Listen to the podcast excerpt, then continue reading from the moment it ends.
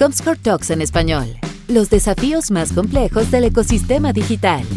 Estimados amigos, bienvenidos a un nuevo episodio de Comscore Talks en español, los desafíos más complejos del ecosistema digital. En esta emisión hablaremos con un invitado muy especial sobre la inversión en los medios de comunicación, el futuro de estos y cómo estamos viviendo esta situación de pandemia en Latinoamérica. Mi nombre es Iván Marchant, yo soy vicepresidente de Comscore para Latinoamérica Norte, incluyendo Colombia, México, Perú, Centroamérica. Y hoy charlaré con Pablo Sánchez Liste, que es Chief Marketing Officer and Chief Communication Officer también de L'Oreal en México. ¿Cómo estás, Pablo?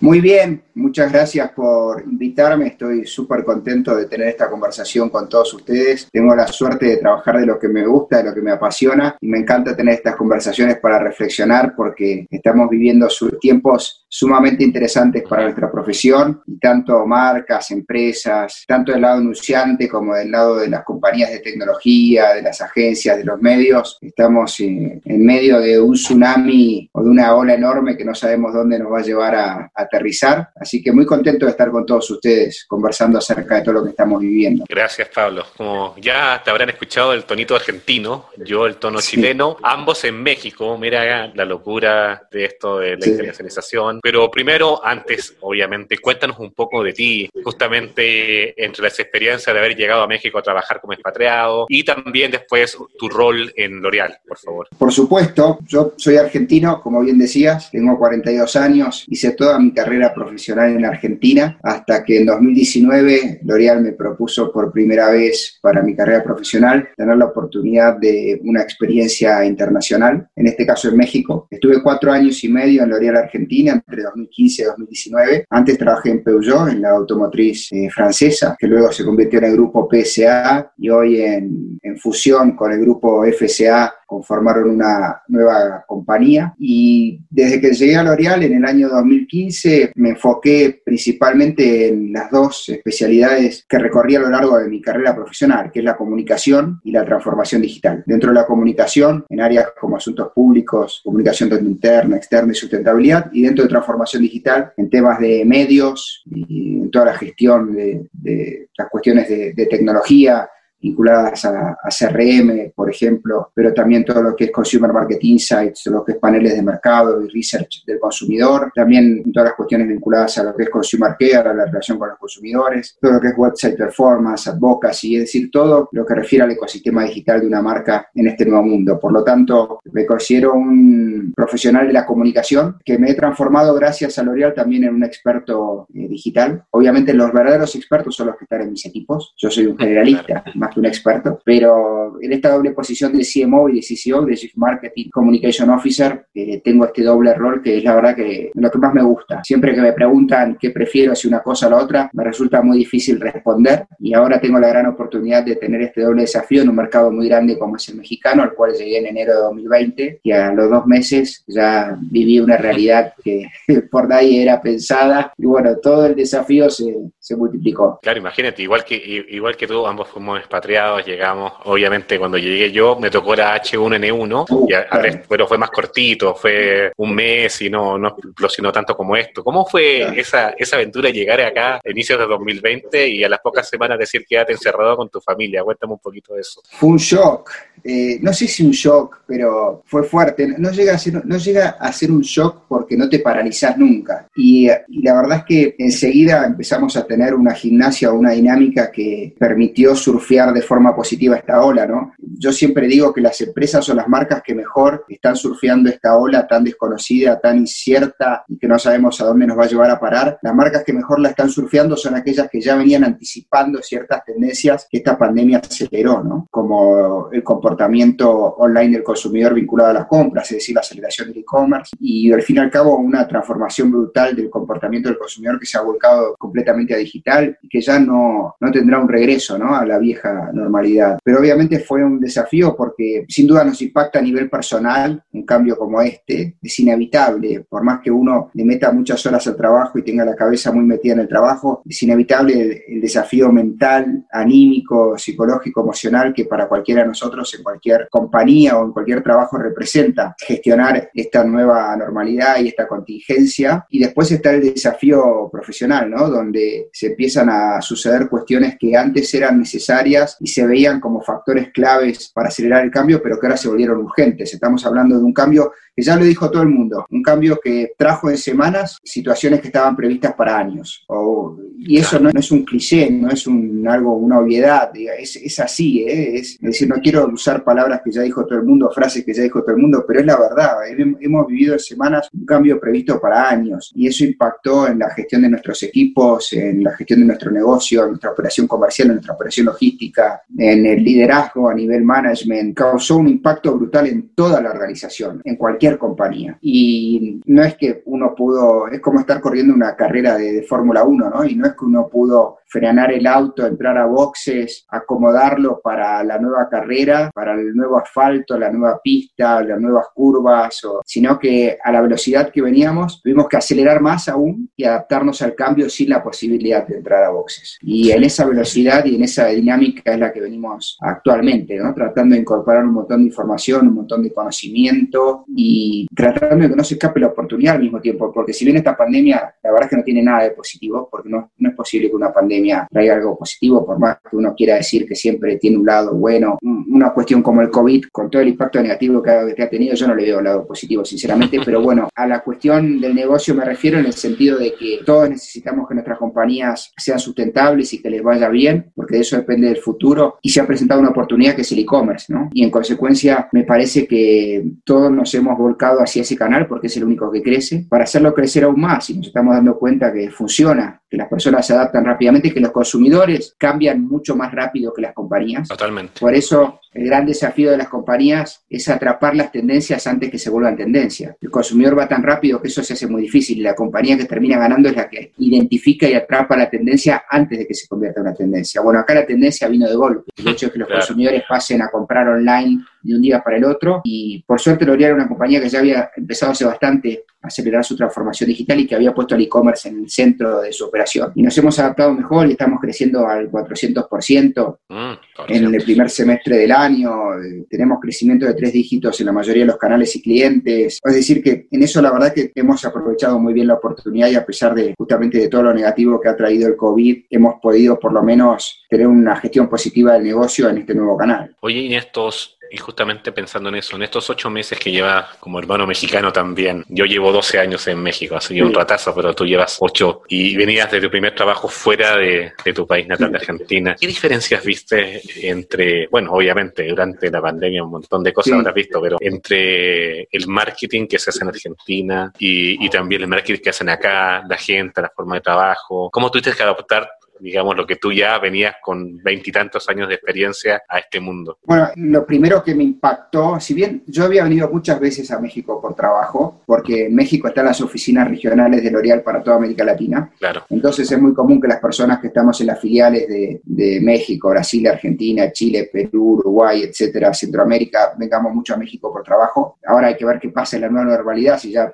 dejará de suceder eso porque todas las reuniones serán virtuales, pero ya venía mucho y entonces tenía cierta sensibilidad sobre lo que era el mercado mexicano, pero sinceramente hasta vivirlo y hasta trabajar localmente porque yo tengo una posición local, yo mi, posición de CMO y de CCO es para México, entonces estoy totalmente metido en el mercado local. Entonces el, impacto que tuve es, es entender y, dimensionar y tomar conciencia del tamaño del mercado que significa México, ¿no? Yo vengo de un país como Argentina que es un país pequeño, es decir, es grande en extensión, pero es pequeño en cuanto a su, su negocio y su economía. Obviamente cuando uno está en Argentina, y encima que somos un poco creídos y muchas veces pensamos que somos el abrigo del mundo y, porque tenemos un papa, una reina, un Maradona, un Messi, un Ginóbili, eh, distintos premios Nobel y grandes científicas, mujeres que han ganado el premio L'Oreal en la ciencia muchísimas veces, uno piensa que está en una nación poderosa y es un gran país Argentina, pero realmente al cambiar de lugar y venir a un lugar como México te das cuenta de lo pequeño que somos allá en el sur del mundo y lo grande que es México, ¿no? Es un país que debe ser cuatro o cinco veces más grande, por lo menos para el negocio de L'Oreal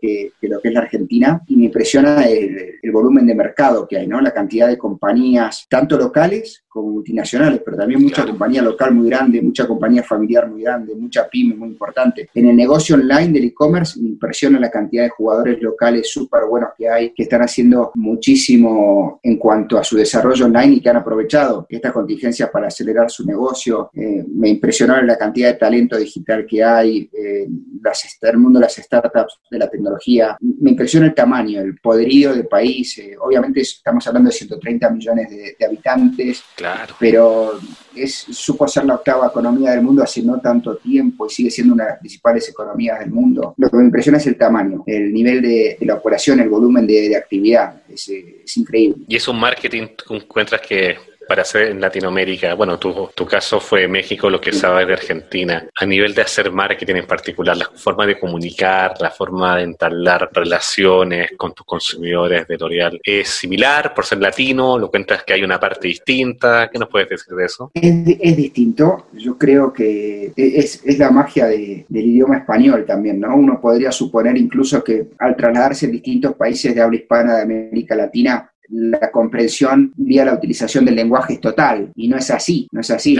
Puede pasar en Chile, en Argentina, en México, en Perú, en Colombia, hablando el mismo idioma, muchas veces quizás no nos entendemos porque tenemos formas distintas, expresiones distintas. Por ejemplo, en México, cuando uno dice hasta el lunes, es a partir del lunes. En Argentina, cuando uno dice hasta el lunes, es de este momento hasta el lunes, o sea, es, anterior el tiempo. Eh, por dar ejemplos muy básicos, ¿no? Pero es, es increíble cómo el idioma puede tener un nivel de complejidad que hace que sea necesario entender las formas de expresarse de cada país para poder conectar bien y tener un entendimiento completo de lo que se está conversando. Y México es, yo creo que es mucho más rico en cuanto al idioma que, por lo menos eh, el, argentino, es, tiene más riqueza, tiene más vuelo el español en México. Por otro lado, es un país con una cultura espectacular que ha sabido muy bien incorporar su historia en su ADN y en su día a día. Tiene un respeto y, honra muchísimo en sus raíces y, su tradición. Y por otro lado, yendo más a lo particular de, mi trabajo, mi día a día, yo creo que uno de los grandes desafíos es administrar un número de, contactos y de oportunidades que es muy difícil de abarcar de forma correcta. ¿no? Cuando uno hace el shift digital en un mercado tan grande, empieza a darse cuenta que en el modelo tradicional, manejando cuatro o cinco clientes principales la cifra podía estar más o menos hecha. En el mundo online la cantidad de clientes se amplía muchísimo. Sobre todo en negocios como el nuestro que tenemos distintas categorías. Cuidado del pelo, coloración del pelo, cuidado de la piel, maquillaje, fragancias, donde puede haber jugadores incluso específicos. Otra particularidad del mercado mexicano es que está Amazon, ¿no? Donde yo vengo en Argentina no estaba Amazon ese es un cambio enorme, enorme. Yo venía acostumbrado a trabajar con Mercado Libre, que acá tiene una operación también muy grande, después de Brasil la más grande, la de México. Y en consecuencia ese, es otro desafío, pues empezar a, entender y a conocer un player que uno no gestionaba habitualmente y que representa una porción muy importante de nuestras ventas por e-commerce. Los principales jugadores del mercado mexicano en términos de tráfico son Mercado Libre primero, con casi el doble de tráfico que Amazon. Luego sigue Walmart, Copper, que es un retailer muy importante local. Aparece Liverpool, una tienda departamental y después hay distintos jugadores que se empiezan a posicionar muy bien, ¿no? Jugadores como Farmacia San Pablo, Farmacias del Ahorro, Electra, que está desarrollando su marketplace, Sams, Sanborns, incluso Pure Players, ¿no? Más allá de Amazon y Mercado Libre, hay uno que se llama Prix, que es buenísimo en, mm. lo que es productos de farmacia, Justo, que es un supermercado 100% online, que no tiene tienda física. Es decir, cuando uno entra en el mundo digital y dice, bueno, el e-commerce es ahora el canal prioritario y empezás a identificar dónde están las oportunidades de ganar, en ganar te das cuenta que hay distintas alternativas, ¿no? Tenés los marketplaces, tenés las tiendas departamentales, tenés eh, jugadores fuertes del BRIC que aceleran en el online, jugadores nativos del online, y luego lo que uno ve es que la adopción de tecnología es fundamental, ¿no? Que la adopción de tecnología para ganar este campeonato de lo digital es, determinante. Eh, para prácticas como CRM, para lograr una mejor performance de nuestros websites, para tener tecnologías en media predictivas o que nos permitan un nivel de precisión mucho mayor para hacer llegar el mensaje adecuado a la persona adecuada en el momento adecuado, con el producto adecuado para la necesidad que en ese momento tiene la persona. Todo eso habla de, tecnología y eso se ha acelerado muchísimo. Yo siempre uso la metáfora de que estamos como en una tormenta donde quienes van a sobrevivir son aquellos que adopten tecnología. Es como la película Náufrago de Tom Hanks, donde él queda solo en la isla después del naufragio y en un momento logra hacer fuego, ¿no? Y el fuego es lo que le permite tener una subsistencia o una supervivencia. Bueno, acá el fuego es la tecnología. Eh, luego este tsunami que estamos todos así eh, en una isla después de, ese tremendo huracán, o lo que nos va a permitir sobrevivir y sobreponernos a, todo el cambio que viene, que será constante, pienso yo que es la adopción constante de tecnología. De todas maneras, no, y eso hace, eso creo que, bueno, eh, se, escapa del tema del país, sino simplemente es algo transversal, por mucho que no haya en Chile, Argentina, no haya Amazon igual, quizás acá por la cercanía a Estados Unidos nos hace especial y el tamaño del mercado hace que muchas empresas atomicen, como tú bien dices, mucha competencia e-commerce, ¿no? Sí, y pasa también que en México, bueno, Comscore tiene un equipo y una oficina en México, también la tiene LinkedIn, la tiene Twitter. Las operaciones de compañías de tecnología en México son importantes, mientras que en otros países de América Latina, como son mercados más pequeños, la representación es menor, son oficinas comerciales. Acá uno tiene la posibilidad de interactuar directamente con compañías que son las que están dominando hoy la conversación de la transformación digital y tecnológica del mundo a nivel mundial.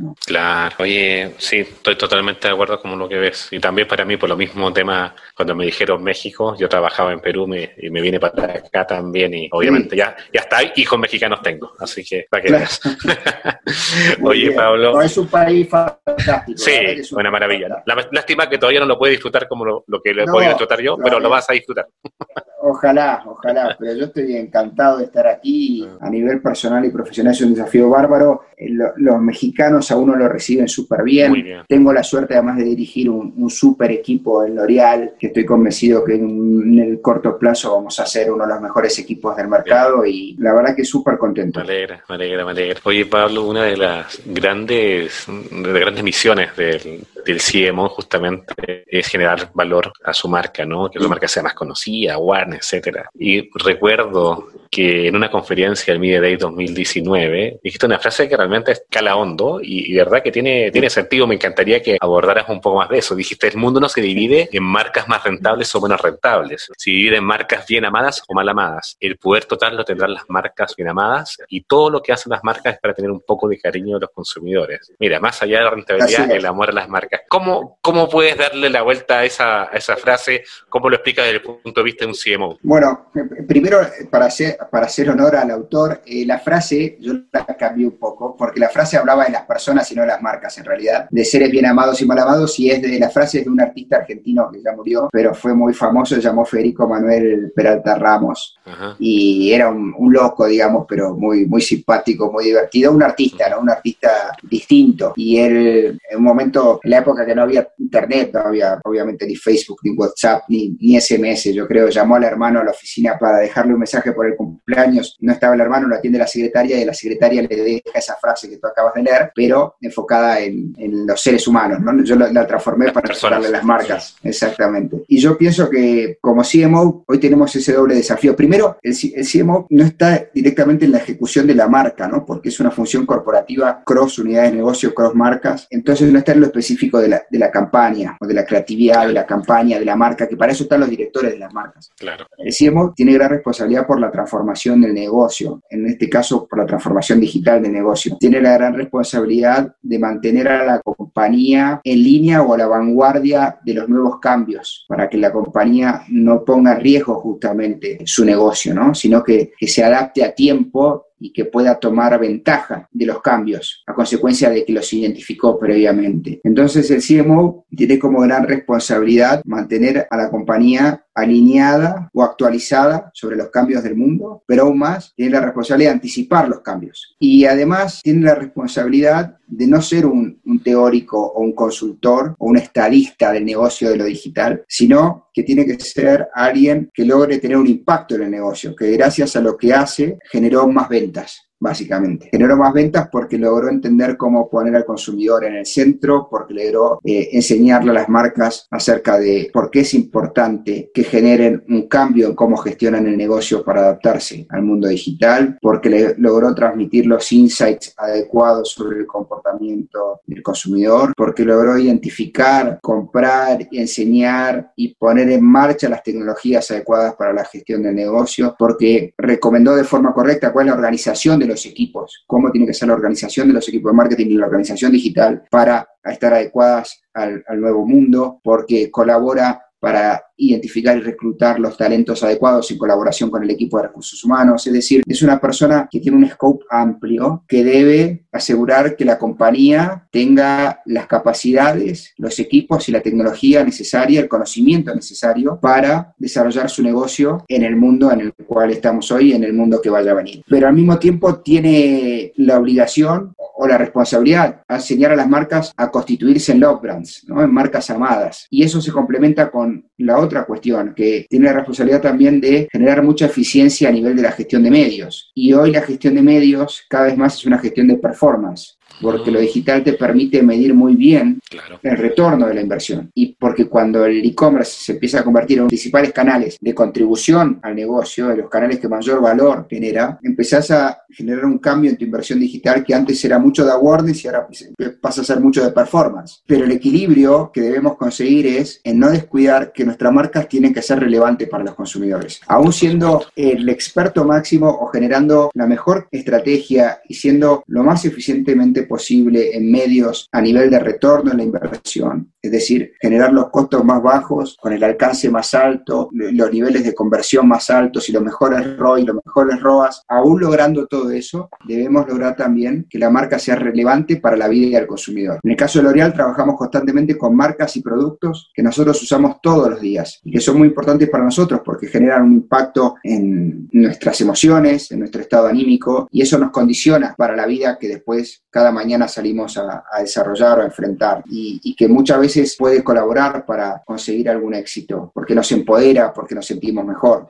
Entonces, esa dualidad es el escenario en el que vamos a vivir de ahora y en adelante, ¿no? En cómo construir marcas amadas por los consumidores, pero al mismo tiempo marcas de performance que van a tener que rentabilizar hasta el mínimo o hasta el máximo centavo que inviertan en media. Y deben ser súper interesantes esas conversaciones con tu brand manager entre el mundo de, oye, de estos 10 pesos o estos X pesos, ¿cuánto le damos a branding y cuánto le damos a performance? ¿Cómo son esas discusiones en alguien que tiene que manejar muchas conversaciones con muchos brand managers de distintas marcas? Bueno, eh, eh, ¿Qué recomiendas ahí? Claro, ese es uno de los desafíos las cuestiones más difíciles de un CMO, ¿no? que es la relación con, con los directores de las divisiones de negocio, con quienes llevan, y, con las finanzas también, pero sobre todo con los directores de las divisiones de negocio y con los directores de las marcas o los brand managers, porque mm, no es fácil eh, entender este cambio y de alguna manera hay una necesidad muy grande todavía por construir awareness, por construir cobertura, pero pienso que hay ciertas variables que hoy ya es muy difícil cambiar, ¿no? Hoy la mayor parte de la inversión de media, la inversión de medios, la inversión publicitaria de L'Oreal a nivel mundial está destinada a digital. Hablamos de que L'Oreal es el tercer anunciante mundial y como tercer anunciante mundial a nivel global ya prácticamente el 70% de nuestra inversión es digital. 70%. O más del 50%. Sí, y estamos hablando de que eso es muy difícil que vuelva hacia atrás, ¿no? Porque lo digital, en complemento con la televisión, te ayuda a construir cobertura y lo digital es un arma de performance fantástica. En América Latina estamos un poco más atrás de esos niveles, quizás Brasil un poco más avanzado. En L'Oreal México estamos acercándonos ya al 40% de, inversión eh, digital sobre el total de nuestra inversión en medios. Y lo que sí hay que saber es que todavía en América Latina la televisión sigue siendo un canal muy importante, sigue siendo el mejor recurso cuando uno pretende construir cobertura de forma rápida y a, los costos más bajos posibles. Pero hay muchos estudios que permiten combinar muy bien la televisión con lo digital. Por ejemplo, nosotros ahora estamos viendo en L'Oreal junto con Google cómo vincular nuestras estrategias de search, de búsqueda, con nuestra estrategia de media en televisión para entender qué están haciendo los usuarios en el buscador cuando ven nuestros comerciales en televisión y a partir de ahí, tipo de palabras empujar y lograr exacto, un modelo de atribución más eficiente. Pero yo te diría que en la discusión hay ciertas cuestiones que ya son casi de bajada de línea, ¿no? es decir, ya, que hay cierto nivel de inversión digital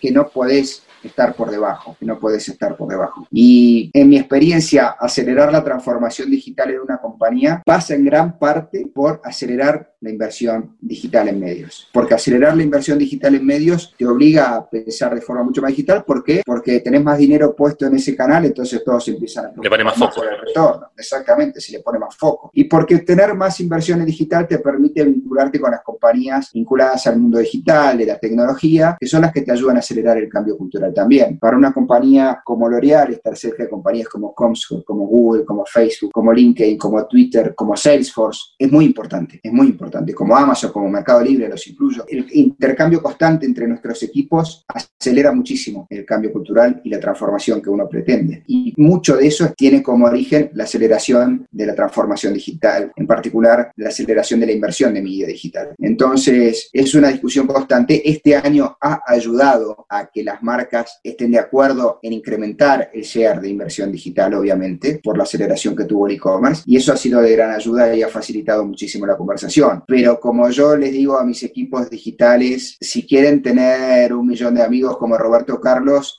no es el puesto de CMO o la responsabilidad de transformación digital la mejor opción. Por ahí no va. no, por ahí no va, por ahí no va. La verdad es que somos generalmente molestos o incómodos para la organización porque estamos todo el tiempo hablando de un cambio y proponiendo el cambio. Entonces, mm. Eh, obviamente los equipos y sobre todo una compañía como L'Oreal empiezan a recibir cada vez mejor ¿no? estas propuestas de, cambio y, este pensamiento por afuera de la caja y, entender que no estamos hablando de una moda o de una tendencia, estamos hablando de una realidad que cambió y ya no va a volver atrás.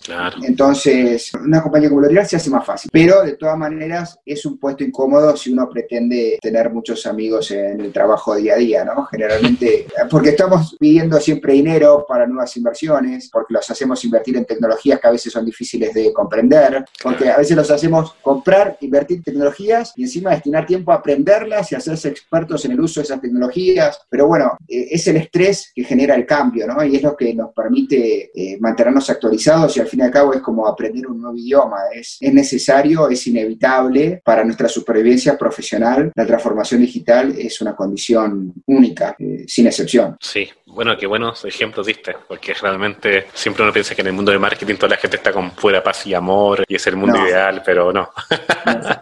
No es así. oye, oye, Pablo, no hemos hablado de un, de un ente que está y hablamos de los medios, inversión de medios tradicionales, digitales, etcétera. Ahora, en este punto, ¿cómo L'Oreal o tú como CMO te relaciones con el mundo de, tus agencias, las que trabajan contigo, con tus socios? ¿Cómo ellos te agregan valor? ¿Cómo, cómo trabaja L'Oreal con sus agencias para generar valor? Para mí, las agencias son uno de, los, uno de los factores claves de éxito de toda nuestra operación. Para mí es fundamental. Siempre lo digo, para mí las agencias son parte de mi equipo o yo soy parte de su equipo. Somos un único equipo. Hablo de agencias como Publicis Media, como Macan para creatividad, como Intelignos para todo lo que es data, analytics, eh, medición. Hablo también, no es una agencia, pero compañías como Salesforce, que a través de herramientas como Marketing Cloud nos son de, de muchísima ayuda. Hablo de compañías como Isobar, con la que trabajamos SEO. Todas estas agencias son parte de un ecosistema sin el cual sería imposible lograr una aceleración digital, porque tienen conocimiento, porque son las que nos traen una visión experta renovada, actualizada y adelantada a la que nosotros tenemos, son las que nos permiten tener velocidad de ejecución. Y es un punto muy importante, por lo que la verdad es que no, yo creo que los anunciantes cada vez nos convertimos en clientes más complicados para las agencias. Me parece que podríamos ayudar mucho más a las agencias a funcionar mejor. Podríamos trabajar mejor para que las agencias nos agreguen mayor valor. Yo pienso que estamos los anunciantes subutilizando el valor que nos puede aportar una, una, agencia, porque a veces tenemos miradas de corto plazo, porque a veces pedimos las cosas sin suficiente anticipación o con poco tiempo, porque no invertimos suficiente tiempo de dedicación en hacer brief que sirvan para que la agencia pueda entregar lo que está dentro de nuestras expectativas. Por lo tanto, pienso que hay mucho trabajo por mejorar y que es parte del secreto del éxito lograr una dinámica con las agencias eh, de media, de creatividad, de contenido, de advocacy, de SEO, de SEM, de CRM. La verdad es que es fundamental dedicar tiempo a armar un ecosistema adecuado, a lograr que la organización pague el fee adecuado para tener el servicio adecuado, porque también ese es otro de los problemas actuales. Eh, hay mucha presión sobre las eficiencias, en situaciones de retracción del consumo, mucha presión sobre la reducción de inversiones o gastos, y a veces en eso se ve afectado lo que uno invierte en agencias y en consecuencia a la agencia se le, se le dificulta disponer del equipo adecuado para la demanda que está teniendo el cliente. Ahí hay una crisis de un modelo que hay que resolver, pero se sale para arriba de esto, ¿no? Eh, para adelante. Y la verdad es que no hay éxito posible sin el trabajo colaborativo con las agencias expertas. Por supuesto, por supuesto. No, estoy súper de acuerdo. Primero, que, bien que lo tomes pero como un tema de primera persona, como anunciante, qué tipo de desafío hay que hacer para que las cosas funcionen mejor. Creo que es muy sano siempre, ¿no? Partir hablando de uno. Y el punto de vista de lo que has encontrado en México como agencias, ¿qué recomendación o qué visualizas de tu relación o qué tienen que hacer quizás ellos también para cooperar para que este ecosistema funcione mejor? ¿Qué has visto al menos en México, quizás distinto a Argentina? Pienso, primero es un mercado mucho más grande de agencias de, México. Claro. Eh, la verdad es que estoy todavía estoy en un proceso para conocer todas las alternativas de agencias y proveedores que podemos tener en el mercado local. Me estoy entrevistando con varias de ellas. Por ahora estoy trabajando con el pool de, agencias que conozco, muchas de las cuales son internacionales y tienen una operación local muy buena, como Macan, como Publicis Media, como Publicis Creatividad también, Intelignos, eh, insisto, las que nombraba antes, ¿no? Claro. Eh, pero pienso que lo, fundamental, que es lo que yo le pido a, a nuestras agencias, es, por favor, no nos digan que tenemos la razón, sino desafíennos, siéntanse libres de contradecirnos, siéntanse libres de decirnos cuando no estamos haciendo las cosas bien, cuando deberíamos invertir más o menos si no lo estamos haciendo. Necesitamos espíritu crítico por parte de las agencias. Desde el anunciante necesitamos darle la confianza para que se puedan expresar libremente. Y lo que necesitamos es eso. Las, son personas las que están en las agencias, personas con mentes brillantes, son muy buenos talentos. Si uno está pagando por ellos, tiene que darle la libertad para que puedan agregar valor para que puedan agregar opinión. No necesitamos meramente ejecución, si no, contrataríamos otro tipo de, servicio o de proveedor. Necesitamos reflexión, pensamiento, inteligencia y, justamente es como un motor externo, un motor adicional para tener una ventaja competitiva que nos permite tener resultados de negocio más exitosos. Claro, claro, claro. Sí, no estoy totalmente de acuerdo. Al fin y al cabo tiene que ser negocio para ambos, tiene que ser exitoso para ambos para que sea obviamente exitoso, ¿no? Sí, y hay, hay este, puntos que se tienen que atar, ¿no? Es decir, el vínculo, por ejemplo, entre agencia, plataforma de tecnología y anunciante es fundamental, es decir, un vínculo entre, en este caso, Publicis Media, eh, Facebook o Google y el anunciante es fundamental. Ahora se agrega, se agrega otra cuestión más, que es el vínculo entre Amazon, Mercado Libre, agencia y anunciante. Como yo no tengo dudas de que quizás si quiero aprovechar al máximo lo que me podría dar un partner como Comscore, no tengo dudas que le podría sacar mucho más rédito si tengo una agencia que me ayude a explotar al máximo todo eso, porque posiblemente no tenga recursos o tiempo suficiente en mi equipo para aprovechar al máximo Comscore. Lo veo porque me pasa con Salesforce, que me presenta y comparte un montón de oportunidades y no me da o no nos da el alma para aprovechar. Claro. Necesitas un brazo externo. Y ahora se suma algo, una complejidad adicional, que más allá de Amazon y, Mercado Libre, que son los retailers, ¿no? Walmart, Coppel, Liverpool, que empiezan a tener sus complejidades de media en particular. y en ese sentido, se hace todavía más necesario un partner un tercero que te ayude a hacerte experto en estas nuevas oportunidades y a gestionarlo de forma eh, adecuada. Claro, y ahí está el valor justamente de las agencias. Imagínate si cada anunciante tuviera que comprar licencias de Salesforce, licencias de Comscore o otras, un montón de herramientas que existen y aprender y todo, realmente, bueno, nosotros como conversamos hace un tiempo y con tu equipo, etcétera, al fin y al cabo, nuestra gran misión como empresa de medición es que tu agencia te atienda bien y te comparte los números de Comscore porque al fin y al cabo es el valor que la agencia te da, tener una, licencia compartida de ellos para el beneficio de todos sus anunciantes y ahí hay que obviamente sacar el provecho, así que tiene en ese sentido. Y hay un gran valor de agencia, ¿no? Justamente. Sí, mm. sí, uno tiene que ser muy claro en lo que necesita, en lo que busca, en cuál es la prioridad, ¿no? Así el equipo o la plataforma de tecnología puede orientarse a eso. Por ejemplo, si yo me reúno contigo mañana y tenemos que pensar en algo, yo te diría, ayúdame a vender más, ayúdame a acelerar mi e-commerce y decime cómo Comscore me puede ayudar a ese gran objetivo. Tengo otros objetivos, tengo otras metas, tengo otros trabajos o proyectos, pero hoy tengo una prioridad, hoy necesito acelerar el e-commerce porque es la gran oportunidad y porque es la gran contribución que podemos hacer al negocio. Por supuesto, por supuesto. Oye, y este mundo que también yo creo que, bueno, justamente L'Oreal lo aprovecha mucho, es el mundo del influencer. ¿Cómo ves ese mundo? ¿Qué oportunidades ves? ¿Cómo crees que se está desarrollando en Latinoamérica y tu visión desde L'Oreal? Mira, yo lo veo fundamental, es un tema a mí que me encanta, pues yo hace muchos años que vengo empujando esto, lo venía haciendo en Argentina, incluso venía ya muchas veces poniéndome molesto en ciertas cámaras y asociaciones sobre cuestiones regulatorias áreas que, ya se están viniendo, pero es un mundo fantástico de los influencers. Cada vez hay un volumen de inversión mayor, no está medido, entonces es muy difícil saber, saber cuál es, porque no es como los medios, que está muy formalizado, entonces uno sabe cuál es el mercado de medios o inversión publicitaria en un determinado país, pero uno no sabe cuál es el mercado de inversión publicitaria en influencers.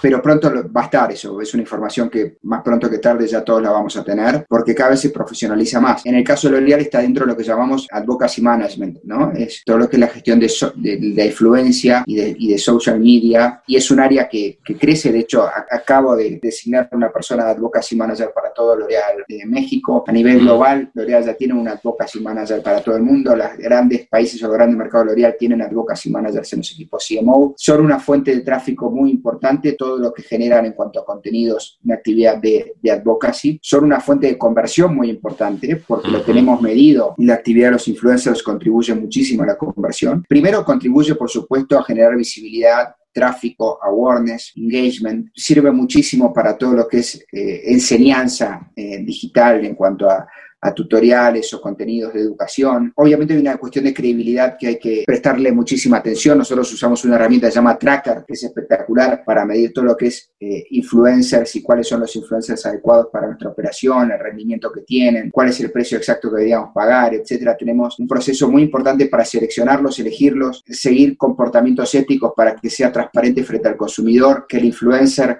está visibilizando, compartiendo un producto a consecuencia de una relación material previa para evitar que sea publicidad encubierta. Claro. Y tenemos muy medido también que son muy útiles para todo lo que es e-commerce. Este, tenemos proyectos de social commerce vinculados a influencers, es decir, ya estamos implementando que el influencer pueda vender nuestros productos y ganar una comisión. Es decir, es un mm. mercado y un canal que crece cada vez más, que se empieza a fusionar mucho con lo que es medios. Hoy por lo menos en L'Oreal son inversiones separadas, no se considera como inversión de media lo que es inversión en influencers o en advocacy management, pero es muy similar y hay que ver qué pasa en el futuro con esto. Eh, la realidad es es un canal que crece mucho, que no tiene todavía, sobre todo en América Latina, el nivel de profesionalismo o de estándar de gestión que sí hay en otros mercados más avanzados del mundo, pero yo lo veo sumamente útil. Hay mucho por educar todavía a los influencers de cómo eh, realizar sus contenidos para que sean realmente útiles para la marca y al mismo tiempo interesantes y útiles para el consumidor, ¿no? Que no hay que olvidar eso. Tenemos que pensar en qué tipo de contenido es el que al consumidor realmente le resulta atractivo, interesante o útil. No, se nota que lo están haciendo súper, súper profesional. Obviamente, bueno, tienen lineamientos globales también, y si ya tienen gente todo eso, ayuda un montón. Y aparte, incluso si ya tienes tu gente, casi imagínate el nivel. Pero qué bueno que, que, pongas la vara alta en eso. Yo creo que la gran oportunidad justamente es profesionalizar. Yo no dudo de, la, de que funcionen, solamente creo que muchas cosas ni siquiera se están midiendo, ni siquiera hay análisis realmente. Totalmente. Si hizo algo con la marca antes. creo que tenemos mucho que recorrer, pero qué bueno que estén avanzando en ese camino. Sí, hay mucho de, de ah. analítica para mejorar en el tema de influencers, totalmente de acuerdo. Sí, oye, otra pregunta que siempre, siempre está en el mercado. Bueno, quizás estoy un poco contexto. En esta pandemia, nunca antes se han leído tantas noticias en medios tradicionales online, sea, sean tradicionales online con su, visión digital o sea también nativos digitales, pero alejándose del fake news, sino con fuentes confiables, ¿no? Teniendo picos de tráfico enormes, así en toda Latinoamérica, obviamente en México igual. Y, pero tú sabes también, y no es secreto, ¿eh? y cómo han sufrido los medios justamente en este proceso, obviamente, en la pandemia. Quizás eh, los anunciantes han tenido que bajar inversiones, preparándose para ver cómo se lleva, cómo se juega en este nuevo, en, este nuevo mundo. Y siempre, bueno, hemos sabido que igual hay concentración de inversiones en big players, eh, no sé, Google, Facebook, etcétera, que obviamente quizás lo hace un poco más difícil todavía a los medios locales. Cuéntanos un poco, un poquito desde el punto de vista de L'Oreal, la, la relación con los medios locales, con los medios noticiosos locales, los creadores de contenido local, cómo es, cómo funciona y qué mensaje le puedes dar tú a ellos del punto de inversión de medios, dónde, dónde estaría el motor para que haya más inversión en estos medios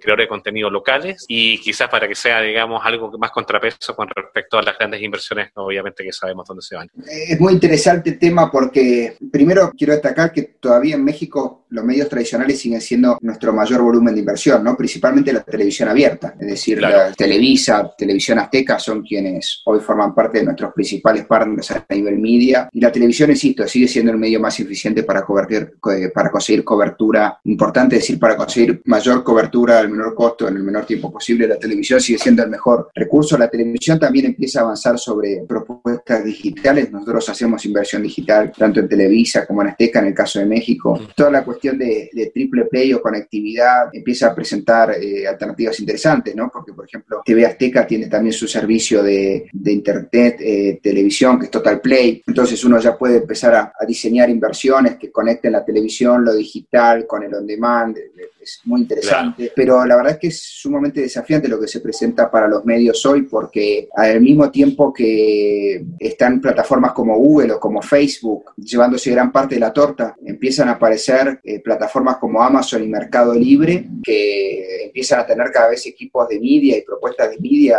mucho más interesantes. Walmart ahora también, imagínate.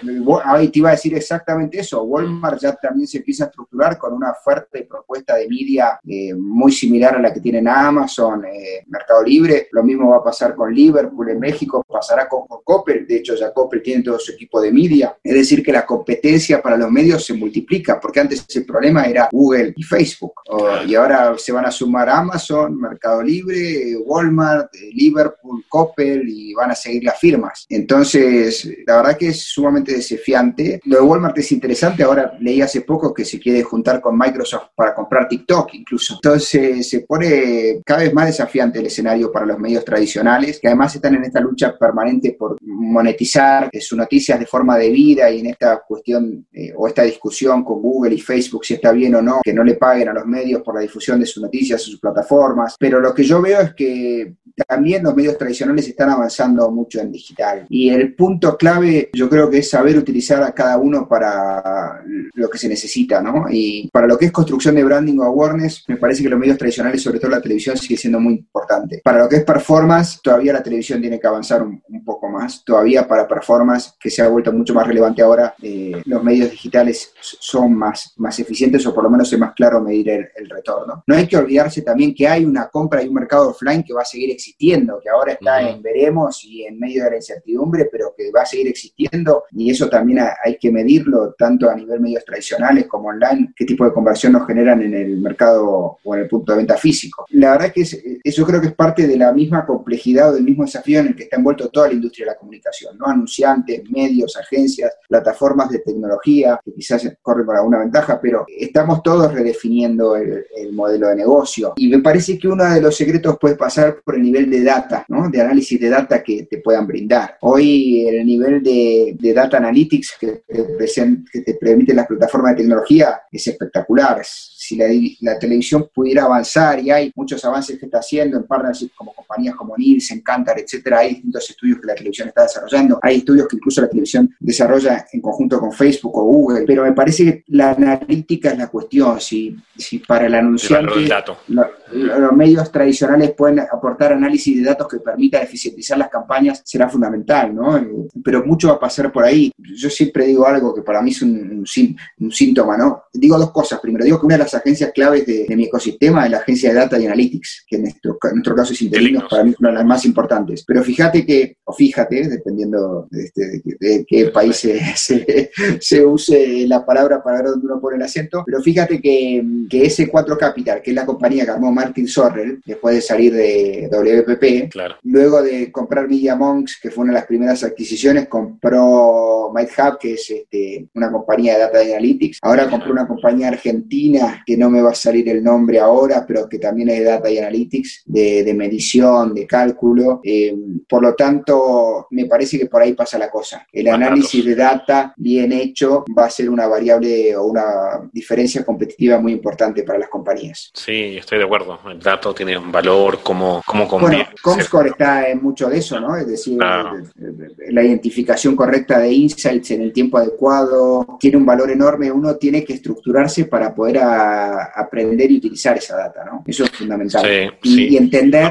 cuál es, y entender cuál es la data o el insight que es relevante para el negocio. Yo te puedo hacer un informe de data y analytics de 40 páginas que por ahí no tienen nada de que ver con el negocio. negocio. O te puedo hacer uno de tres páginas con datos claves. Entonces, ah, por ahí pasa la diferencia. Por ahí pasa. Que es lo que le digo todo el tiempo a Eduardo Garcés, que es en mi equipo del Chief Data Officer, que está a cargo de data, tecnología, eh, CRM, entre otras cosas, website performance también, y le digo, tenemos que hacer que el tema de data intelligence sea una ventaja competitiva para L'Oreal. Para que sea una ventaja competitiva tenemos que generar insights que tengan un impacto en el negocio. Si no, todas las horas que invertimos en el día a día no, no sirven para nada. Sí, totalmente de acuerdo. Y ahí, y se imagino también a estos, a estos medios que tienen, que son tradicionales, periódicos, que tienen sus áreas digitales, obviamente, donde quizás ahora tienen mucho más, más foco de sacar drivers de ingreso del mundo digital que en el mundo del papel, por ejemplo. ¿Cómo ves la oportunidad de brand de content en particular? ¿Lo están visualizando, contenido brandeado, con, aprovechando esa infraestructura de ellos? Tengo muchas dudas de eso. Eh, lo he experimentado. A ver, yo creo que hay que hacerlo bien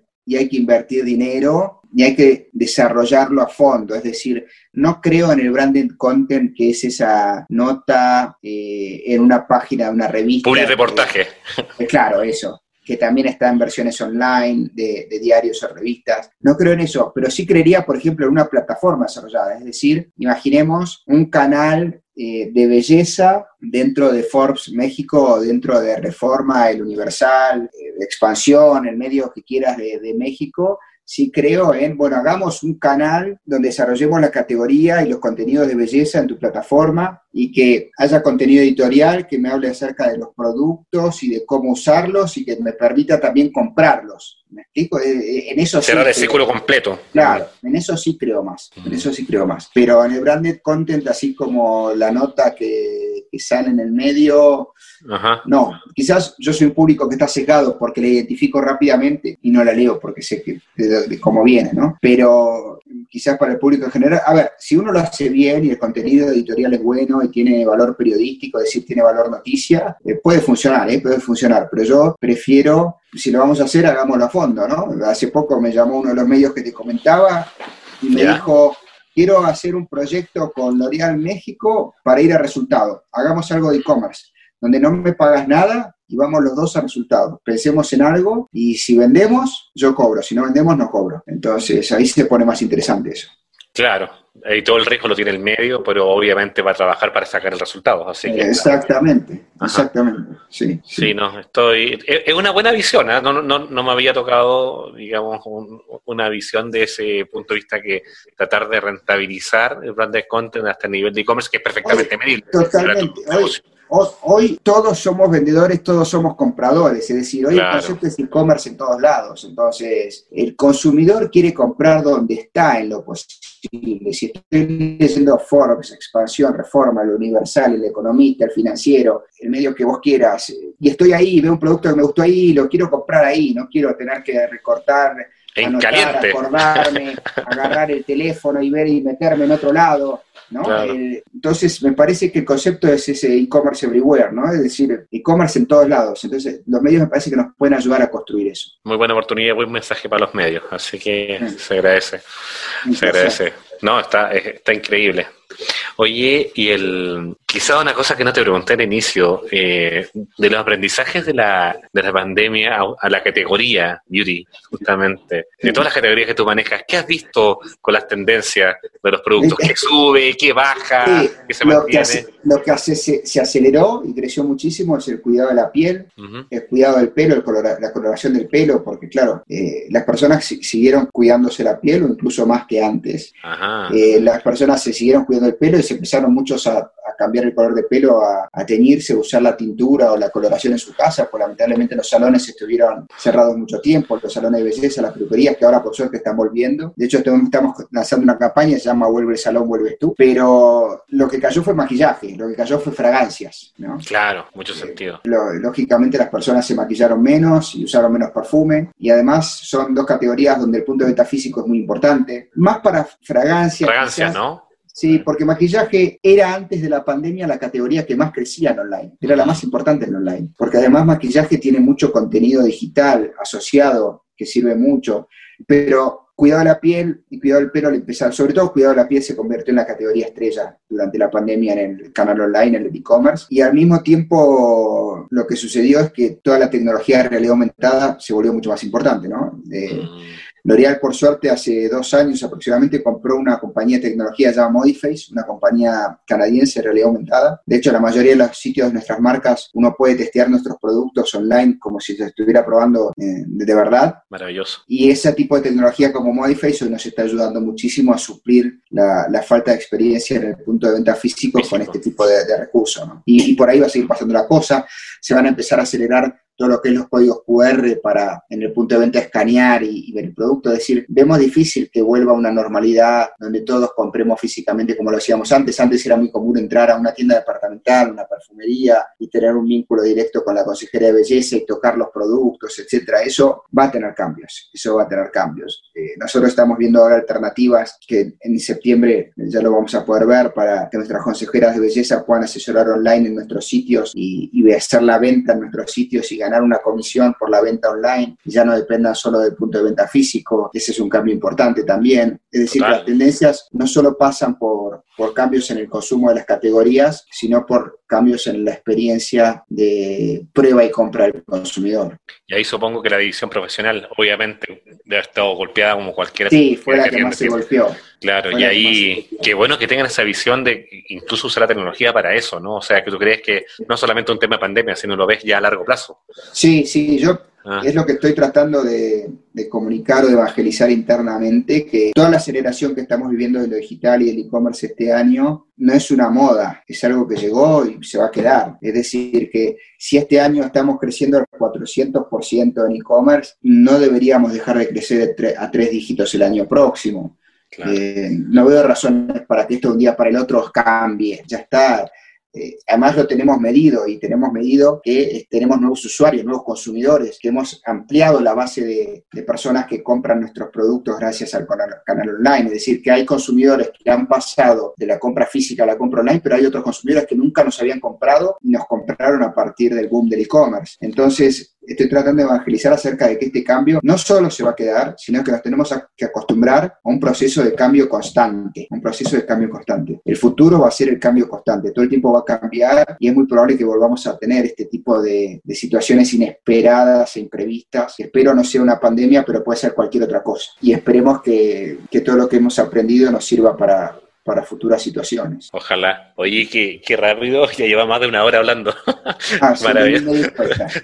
Maravilloso. Pero, pero bueno, no quiero abusar del tiempo. Quizás la típica pregunta que hacemos a todos nuestros invitados a Comscore Talks es, ¿cómo visualizas, y lo ha contado mucho, quizás como para cerrar el círculo, el cambio de tu industria, eh, no solamente lo que está haciendo L'Oreal, sino la industria general de belleza en los próximos años, dada la pandemia? Pienso, y es algo que por suerte se le ocurrió antes a L'Oreal que a mí, pero pienso que vamos a terminar siendo todas compañías de tecnología, las compañías que lideremos el mercado de, consumo o las compañías que lideren el mundo en el mediano término van a ser compañías de, tecnología y eso no quiere decir que, sean compañías nativas del mundo de tecnología, sino compañías que se hayan reconvertido. L'Oreal tiene la visión de ser la primera beauty tech company, ¿no? Entonces, pienso que la visión correcta, porque vamos a tener que tener a la tecnología en nuestro ADN, en nuestra operación cotidiana, en nuestra relación con el consumidor. Eh, por lo tanto, yo imagino un futuro de compañías de tecnología. Y cuando hablo de compañías de tecnología, no es necesariamente eh, Comscore, Facebook, Google, TikTok, eh, quieras una fintech o, Tesla o no sé, me refiero también a Uber, me refiero a compañías que venían del mundo tradicional, que se reconvierten y reconvierten su negocio al mundo de la tecnología, al mundo digital. Eh, antes se hablaba de tener una mentalidad digital first, ahora se habla de tener una mentalidad de, tecnología, de ser una compañía tecnológica. Y me parece que por ahí va a pasar el tema. Y eso va a implicar que todos quienes trabajamos en las empresas vamos a tener que incorporar skills y conocimientos nuevos. Qué buen aprendizaje. Y yo creo que aplica no solamente a las big companies, sino que aplica para la empresa adaptarse a la realidad. desde Y siempre digo, desde la tiendita de la esquina de acá de México, que, necesita quizás hacer envíos, tener, que estén ubicables en Google Maps y cosas por el estilo, ya implica regulaciones tecnológicas. Así que creo que está muy alineado con eso, ¿no? Sí, el cambio va el cambio es radical, es, brutal y radical, entonces es importante prepararse. ¿no? Eh, si bien se nos ha venido de repente el cambio, nos está dejando un margen para adecuarnos, ¿no? Yo siempre digo, fue que este año como que estábamos preparados para correr una maratón y, éramos atletas de alto rendimiento de una maratón y de repente pasamos a correr carreras de, 100 metros llanos, ¿no? De velocidad. Entonces, seguimos siendo atletas de alto rendimiento, pero tenemos que cambiar nuestra alimentación, nuestro entrenamiento, nuestra técnica, desarrollar otros músculos.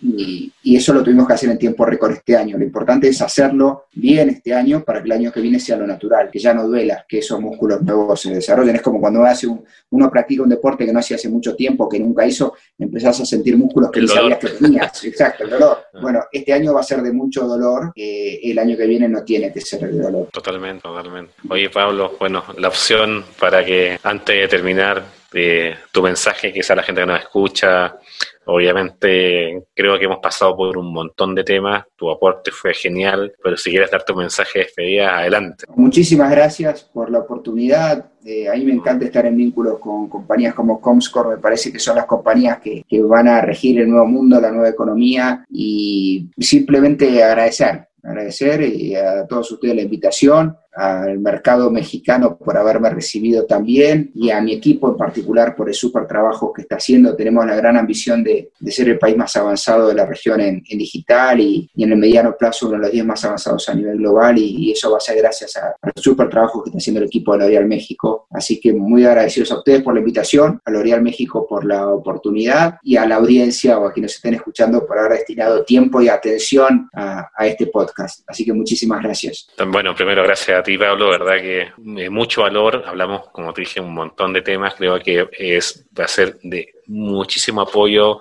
a pequeñas, medianas, grandes empresas, a los medios, a las agencias, todos, creo que todos fuimos ahí un poquito tocados con tus palabras. Se agradece la sinceridad, la simpatía y, bueno, muchas gracias a todos por acompañarnos en este capítulo de Comscore Talks. Hasta luego y bueno, síganos ahí en las redes sociales de Comscore, etcétera, para seguir conversando. Gracias, Pablo. Un abrazo. Gracias. Comscore Talks en español. Los desafíos más complejos del ecosistema digital.